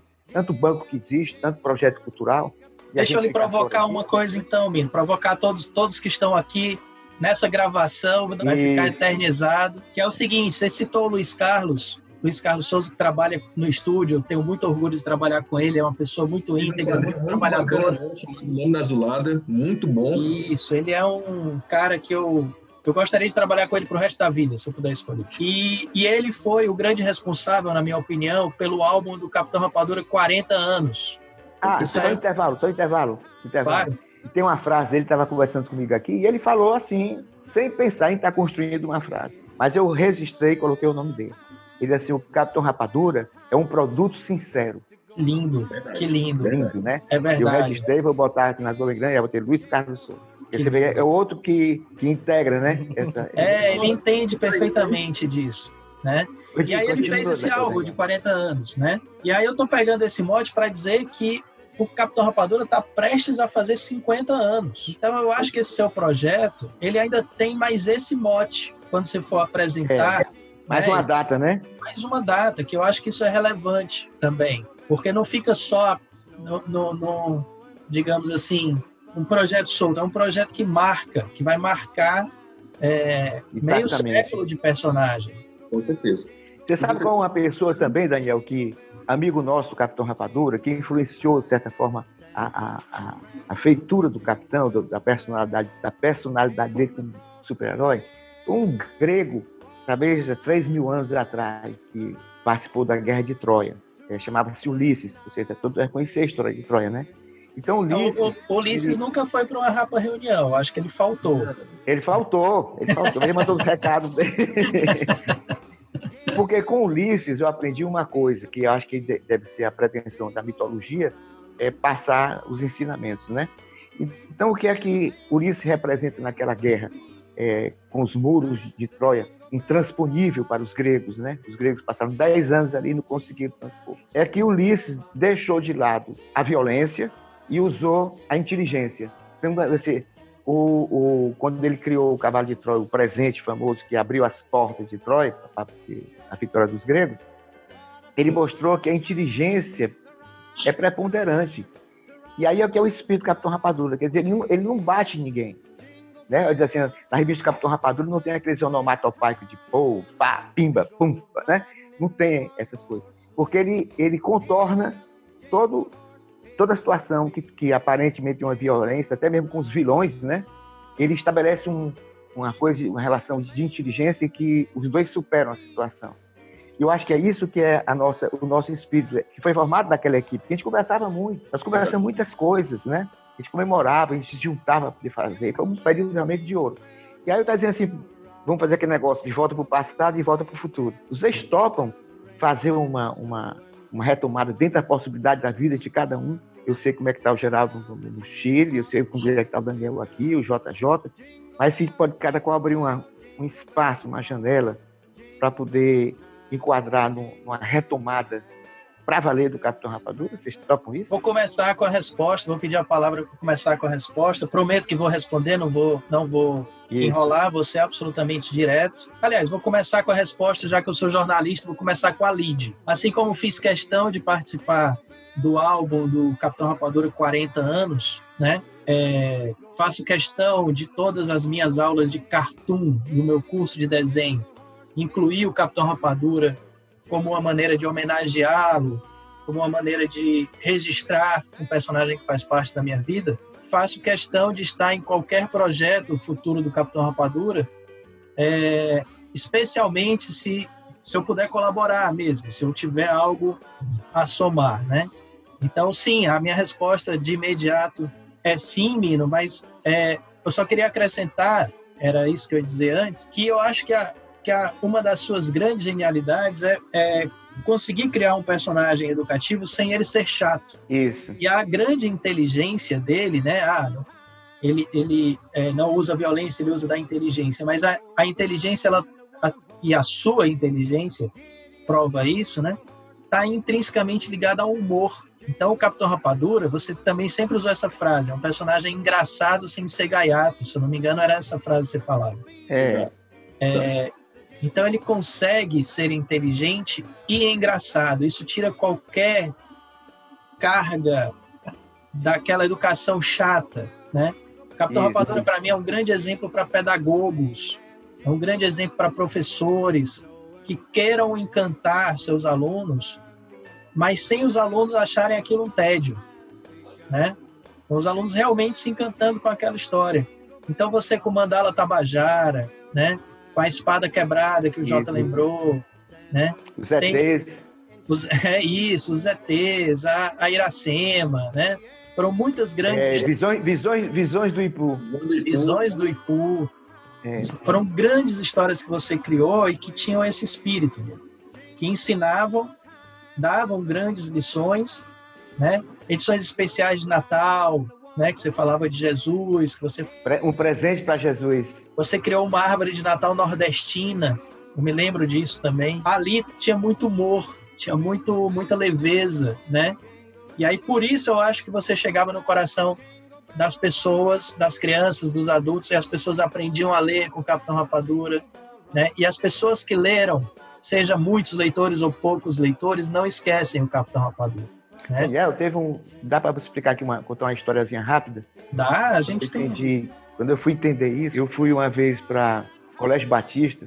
Eu não gosto de multidão, eu, eu sou meio acanhado para falar em público assim. Mas me disseram que era só uma palestrazinha para uma turminha. lá. Que turminha? Era o colégio todinho no auditório. e aí eu não sabia o que dizer e perguntei, fiz uma pesquisa, né, para poder puxar assunto. Eu disse: quem aqui conhece o Capitão Rapadura? Daniel, todos os meninos levantaram a mão. Aí eu disse: e quantos aqui já leram uma história do Capitão Rapadura? Nenhum tinha lido. Eram meninos ainda pré-adolescentes, conheciam o Capitão Rapadura assim, de passagem, quer dizer, marcavam, foram marcados pela passagem dele, sem ter. Eu digo, como é que o personagem é tão conhecido? Eu acho quase assim, ao nível da Mônica, do- desse, dos colégios que eu vou, sem ter eles terem absorvido nem sequer a história, né? E outra vez foi porque uma gincana que eu fui também no colégio aí, e eles, eu comecei a fazer o primeiro desenho, assim, pra, porque a minha tarefa era, minha filha tinha que levar um desenhista, ela me levou. Aí eu comecei a fazer um, um desenho. Quando eu fiz o narizinho, os olhos aqui, a Capitão Rapadura, aí começou uma, uma meninazinha dizendo assim, rapadura, rapadura. Todo o anfiteatro lá do colégio dizendo rapadura. Ainda hoje me arrepio com essa história. Foram as mensagens, Daniel, que eu recebi, que diziam assim, o projeto é esse, você não pode abandonar esse projeto. É o projeto aparentemente mais humilde, né? Porque nós somos pessoas.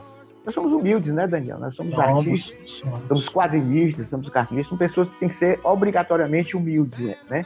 E nós temos que conviver com a possibilidade do sonho grande. Então nós temos que partir para o sonho grande. Mas, Mino, no, no, no livre o Geraldo e o Jota dessa resposta, não. Quero Vamos que meu lá. público tenha isso em primeira mão. Respondam aí, viu? Faltou vocês dois. O Mino fez o É. convite. Tá, bom. Primeiro, primeiro é, da minha parte, é, eu até hoje me sinto um pouco triste ah, pela minha ausência no livro dos 40 anos, porque eu gostaria de ter participado, mas infelizmente ah, me faltou um pouco de determinação. Eu sei É, que tem momentos que a gente não pode fazer, tem momentos que a gente. para mim estava complicado, mas faltou mais determinação para eu poder participar. Então, sinto um pouco dessa ausência. E, dito isso, ah, não vou ficar ausente no, no dos 50. Então, por isso já, já respondo sim. né? E também, outra coisa ah, importante é que, como eu falei anteriormente, quando a gente fez as 40 páginas, claro que a gente fez com todo o esforço do mundo, o melhor que a gente podia fazer na, na, naquele momento, é, assim, e claro que eu sei que a qualidade não estava tão boa assim, mas agora nesse momento, é, se a gente tivesse a oportunidade de fazer um álbum dos 50 anos, uma revista dos 50, dos 50 anos, agora a gente vai poder fazer com, com, com a melhor qualidade possível, com 24 anos de, de experiência adquirida História. e faz- fazer, uma, história. fazer uma história que justifique a importância que o Capitão Rapadura tem. Então, acho que agora, então mais do que nunca, na minha parte, já está topado. Ó, o Jota querendo fugir? Volta aí, Jota. Rapaz, a bateria do meu celular está quase acabando. Eu vou ter que pegar um carregador e colocar aqui.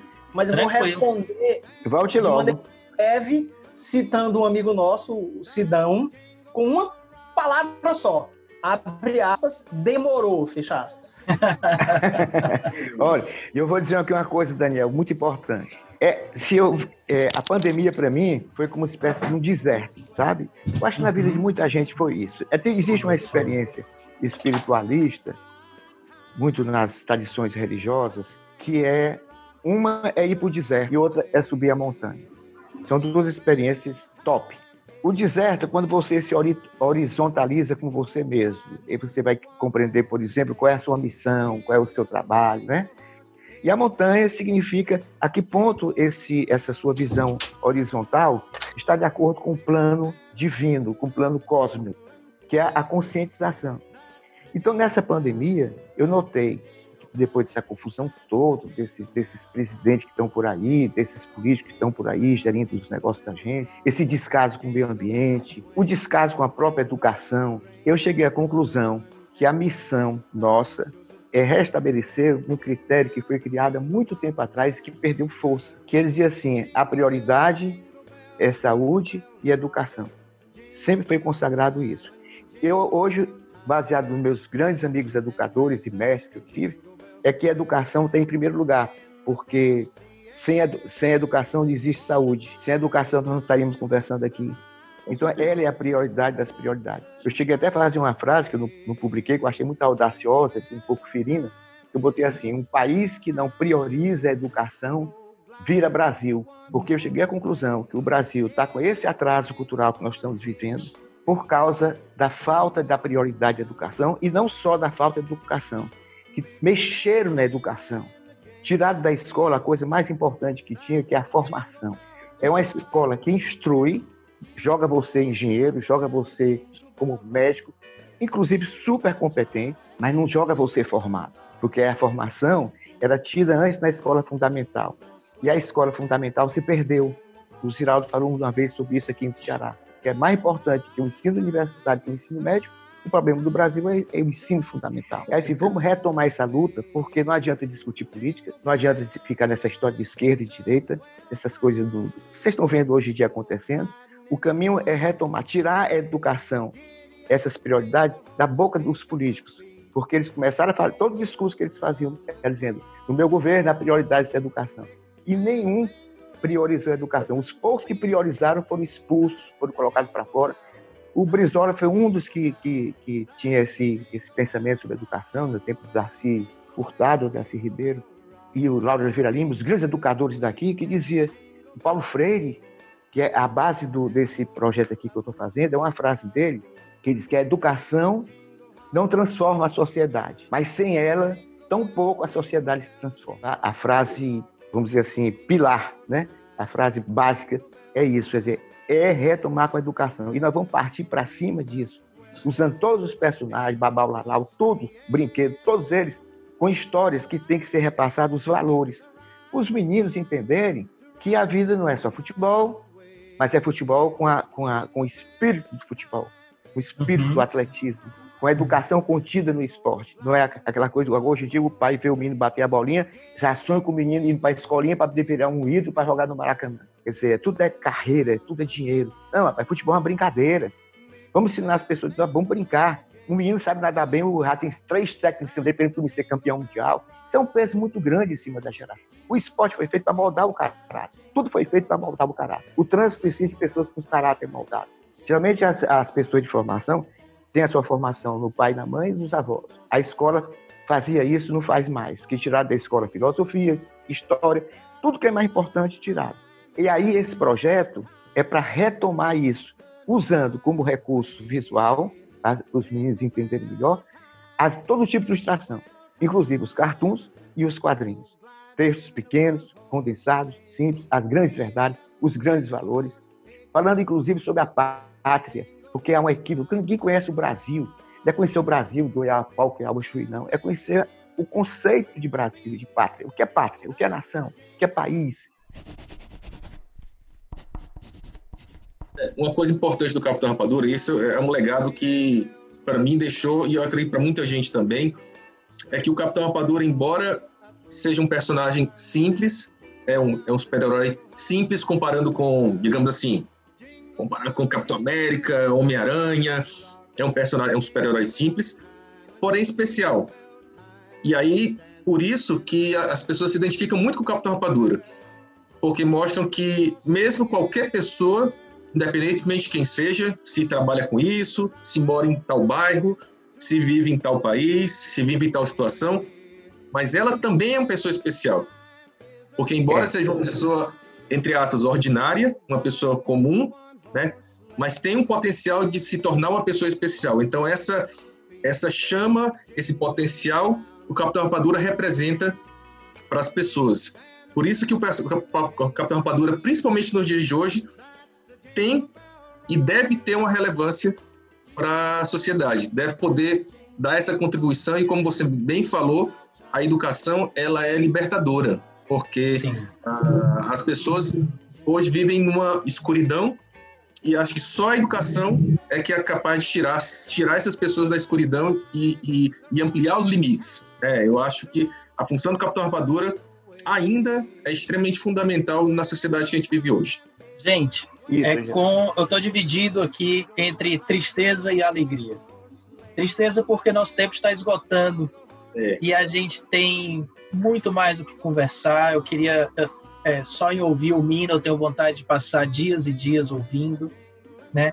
Quero dizer aqui, é, extraoficialmente, mesmo estando gravado, que antes do Bino entrar, a Rapa Equipe, né, eu, Geraldo e Jota, combinamos de nos encontrar mensalmente nesse formato. E aí fica o, o, convite a você, Mino. E aí a gente não grava mais, é só pra gente. Não seria só um programa, gente. Ótimo, certo? Ótimo, só pra ótimo. gente, pra gente conversar, aprender, trocar ideias. Os nossos ouvintes... A gente, grava, a gente grava depois o resultado das nossas reuniões. Ótimo. Aí você grava e a gente bota no nossos ouvintes vão ficar com um gostinho de quero mais, mas eu acho que não tem melhor maneira de fechar esse papo do que com o discurso que você fez, Mim. É, eu acho que você fechou muito bem, porque você fechou com a conexão. O tempo todo no nosso papo, na nossa história, nós falamos de conexão, de pontos que se juntaram, né? Você falou de pontos fundamentais na sua história que sem eles a gente não iria se encontrar, o Geraldo também, o Jota também, eu também. E esses pontos eles não estão aí por acaso. Então ter essa noção da importância deles, eu acho que é o que nos torna realmente humildes e gratos por estarmos aqui conversando, aprendendo com você, Mino, né? E acho que todos nós aqui, eu, Jota e Geraldo, podemos dizer que estamos muito orgulhosos de fazer parte dessa história, de ter feito parte um pouco da sua vida, Mino, que é um grande mestre para a gente. Você é muito humilde, eu sei que talvez nem goste de ouvir isso, nem gosto desse termo, mas escute esse termo com amor, com carinho. Quando a gente lhe chama de mestre, ou quando a gente lhe chama de gênio, não é para lhe colocar num patamar não humano, não. É para lhe colocar no patamar do que de melhor tem o ser humano. Então fica, eu queria, queria fechar esse papo com essa gratidão, né? E deixar a palavra de despedida aí para vocês. Vocês podem é, falar o que vocês quiserem mas a palavra é de vocês, pessoal. Pessoal que eu amo tanto, muito obrigado, tá? Muito obrigado. Fica difícil, né? É uma das, das primeiras vezes que eu lembro do Mino na TV foi no programa do Armando Vasconcelos. E, e naquele, naquela oportunidade na TV, eu vi um, um artista é, falando da arte é, de uma maneira que eu nunca tinha visto antes. Justamente por causa dessa questão da falta do acesso e todo, todo tudo isso que, que envolvia essa, essa circunstância, sei lá, dos anos do início dos anos 80, final dos anos 70, por aí. Então, lá no programa Armando Vasconcelos, eu vi o Mino falar de arte e espiritualidade, que é uma coisa que eu vejo que é da essência dele. Não é a espiritualidade no sentido religioso, religioso que é tão fácil de ser manipulada pela má fé, mas é a espiritualidade no sentido do respeito à vida, do respeito a um, um tipo de, de, de ética mais humana e mais voltada para o ser do que para o ter, que é algo que eu vejo que o viés, a educação nas histórias do Capitão Rapadura trazem são coisas mais ligadas a reconhecimento das, das essências do que a valorização da matéria. Acho que isso é muito importante ser resgatado sempre que possível. Eu quero agradecer muito a cada um de vocês que está aqui. O Geraldo e o Daniel sabem que eles são os meus editores de arte favoritos, porque hum, meu desenho, minha arte melhora muito quando eu pesco é, dicas com vocês. Outro dia eu fui a PRA o Geraldo. Tô achando esse esquisito e tal e tal. Bondade, caridade que ele tem. Disse, Jota, tu, tá, tu já pensou nisso, nisso e nisso? Aí eu disse, caraca, é isso. A mesma coisa acontece com o Daniel e hum, com o Mino não se fala, né? E hum, tudo isso, esse, essa oportunidade de ter trabalhado com vocês, de ter construído é, hum, parte importante do que eu faço, que é pensar quadrinhos, divulgar quadrinhos, falar sobre quadrinhos, fazer quadrinhos. É, o que eu sou, eu devo muito a esses amigos, que são, que são pessoas que é, foram colocadas na minha estrada e que só trouxeram aprendizados e emoções e vivências maravilhosas. E eu tenho, é, eu tenho levado isso comigo como um grande aprendizado e eu quero deixar aqui a minha gratidão a esses irmãos de alma que são o Geraldo e o Daniel e esse se me permite a palavra esse mestre esse paizão que é o Mino. Então eu quero muito agradecer vocês. É, não sei mais nem o que falar eu estou até me esticando falando bobagem né? Mas é, eu quero agradecer ao Geraldo agradecer ao Daniel agradecer ao Mino Agradecer a paciência de você que ficou aí esse tempo todo ouvindo essa lenga-lenga, esse bate-papo aqui, seja na versão podcast, seja na versão filmada. Eu sou o JJ Marreiro, você me acha nas redes sociais através do arroba JJ Marreiro, tem lá Facebook, Instagram, Instagram, por aí vai. Eu vou me despedindo aqui de vocês. Eu sou o JJ Marreiro, até mais e obrigado pelos peixes. Olha, eu só tenho que agradecer a Daniel, ao Jota, pela, pela amizade, porque vocês foram pessoas muito importantes na minha vida e, e assim, somos grandes irmãos de não necessariamente de sangue, mas de alma e espírito. Então foi muito bom tê-los encontrado e estarmos juntos até hoje. Toda vez que a gente se encontra, é sempre ah, parece que a gente nunca se separou, por assim dizer. E um obrigado assim, especialíssimo ao, ao Mino, né, que foi a pessoa que proporcionou uma mudança na vida de cada um de nós e tenho certeza que proporcionou a mudança através do Capitão Rapadura, dos cartoons e do trabalho dele na vida de muita gente que ele nem imagina, né, como ele mesmo comentou, e a gente não tem ideia do poder das nossas ações. Então eu só tenho que agradecer é, que embora a, a gente esteja passando por uma uma pandemia, um grande problema, grandes problemas, grandes obstáculos. Uh, eu me considero uma pessoa feliz, né? É, tenho uma família uh, e a gente batalha junto, uh, vocês também. E muito dessa felicidade partiu da iniciativa de um mestre convidar três jovens para fazer uma história em quadrinhos, né? Então, eu lhe agradeço do fundo do meu coração, Mino, porque tem uma, uma enorme dívida, débito, enorme débito de gratidão que eu vou demorar muitas existências para pagar. É, provavelmente não vou conseguir, mas vou tentando. Então, muito obrigado. Mino. Ah, olha, eu vou. É, a, a, a tônica principal foi gratidão, né? E eu também tenho esse imensa, essa imensa alegria de ter encontrado você na minha vida. Então, a quem eu vou agradecer? Eu vou agradecer a Deus Nosso Senhor, porque Ele é o autor de tudo isso. E a gratidão que a gente deve ter é com Ele. Hoje de noite, cada qual faça uma pequena oração, diz obrigado, meu Deus, obrigado, Senhor, obrigado, Jesus, porque realmente tudo vem dele. E ele, dele é o respaldo para a gente construir esse, essa parte do sonho que ainda dá falta realizar, que é fazer o Capitão Rapadura chegar com tudo no mercado da maneira diferenciada como nós fizemos, como nós criamos, para que tudo dê certo e, e, a gente possa influir um pouco na vida nacional. Aquela história do, do passarinho, Daniel, o incêndio da floresta, estava um incêndio da floresta, os animais todos estavam do outro lado do rio, elefante, rinoceronte, leão, tigre, aquela coisa toda. E o passarinho, ele enchia o biquinho de água e ia lá para cima do, do incêndio e jogava aquele pinguinho, aquela gotinha. E os animais tudo mangando dele, tudo levando na troça. Aí ele disse, por que, é que vocês estão rindo aí de mim? Ele disse, olha, você um, dando um pingo d'água no biquinho desse, vai apagar incêndio com nenhum. Ele disse, eu estou fazendo a minha parte. Façam o que vocês não fazem de vocês. Então, o, esse nosso projeto pode ser essa, essa filosofia do pingo d'água do bico do passarinho. Mas nós vamos fazer, se Deus quiser.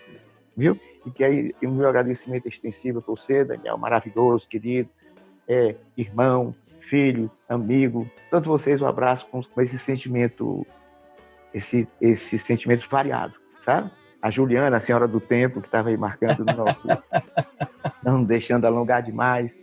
Hoje, hoje eu faço 20 que... anos de casado, temos um almoço marcado, menino. Olha aí, eu vou tomar um vinho aqui por conta disso. Otto. Eu gostaria de agradecer, agradecer o Regis também, pode ser, Mino? O Regis, a Jocasta, é a grande equipe sem que eles, tá... isso não teria se realizado. Realizado. Inclusive, agradecer o Jota por estar mostrando essa imagem belíssima do Capitão Rapadura aí, histórica. É. Né? Graças histórica na parede. Vamos ter um encontro com todos nós para poder tomar o chibel, tomar o nosso a, a, o suco Sem do Capitão Rapadura, que é o suco da força. Suco mágico, né? Olha, então, esse... para frente, eu vou entrar em contato com vocês depois do, pelo, pelo, pelo velho telefone, né? Sem dúvida. Para poder a gente armar, eu mostrar a vocês o projeto em primeira mão, certo? Cartões e quadrinhos na educação. Vamos fazer isso. Vamos e esse, sem dúvida, Brasil. foi esse, sem dúvida, foi o Aberto a Ideias mais especial que tivemos até agora, mais emocionante para mim, pessoalmente. Então, eu gostaria de agradecer também todos os, todas as pessoas que estão ouvindo e vendo esse episódio. Né? É, peço que curtam, compartilhem, né, se inscrevam no canal, ajudem a divulgar o nosso trabalho, ajudem a espalhar essa ideia que envolve educação, arte, Capitão Rapadura, né? E pessoas que são passarinhos com um pouquinho de água, tentando fazer a sua parte. Muitíssimo obrigado a todo mundo, muitíssimo obrigado a vocês. Até a próxima. That's the jingle bell. That's the jingle bell. That's the jingle bell.